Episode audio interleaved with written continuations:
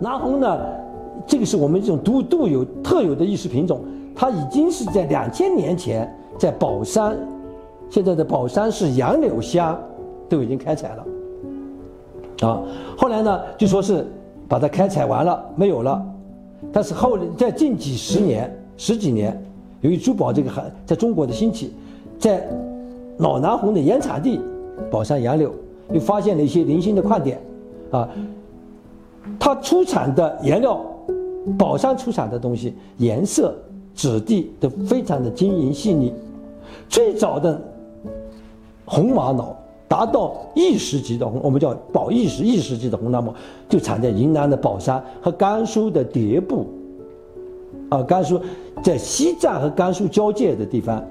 啊，迭部，啊，零九年前后，在四川凉山、美姑等地呢，又发现了一些品质上乘、储量可观的红色玛瑙，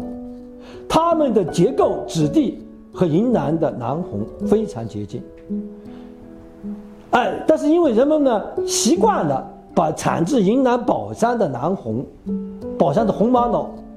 玉石叫做南红玉石，人们习惯了，中国人对这个红色的东西很喜爱，那么就把甘肃的、四川的这三个产地的现在都叫做南红。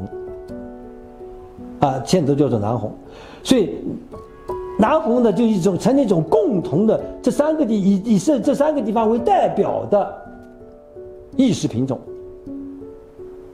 所以现在首先给大家说，南红，我给大家刚才第一个部分要说的，南红是一种漂亮的引金质的石英岩玉石，它的主产地是云南的保山和甘肃的迭部。西西那个呃四川的甘孜呃凉山那个那个那个西昌，啊，它就出在这几个地方，啊，现在市场上都把它叫做南红，甚至因为这个料子比较，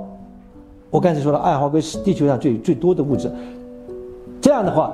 好，由于这几年红色的以南红为代表的玛瑙玉石的在市场上掀起这个南红热，大家都去找这个红色的玛瑙。所以非洲的，现在也把它进到昆明来，也叫做南红，啊，我个人一直认为，对产地不要过多的去纠结，啊，英雄不问出处，只要达到我们的品级、颜色、质地、结构的要求，我就觉得就行了。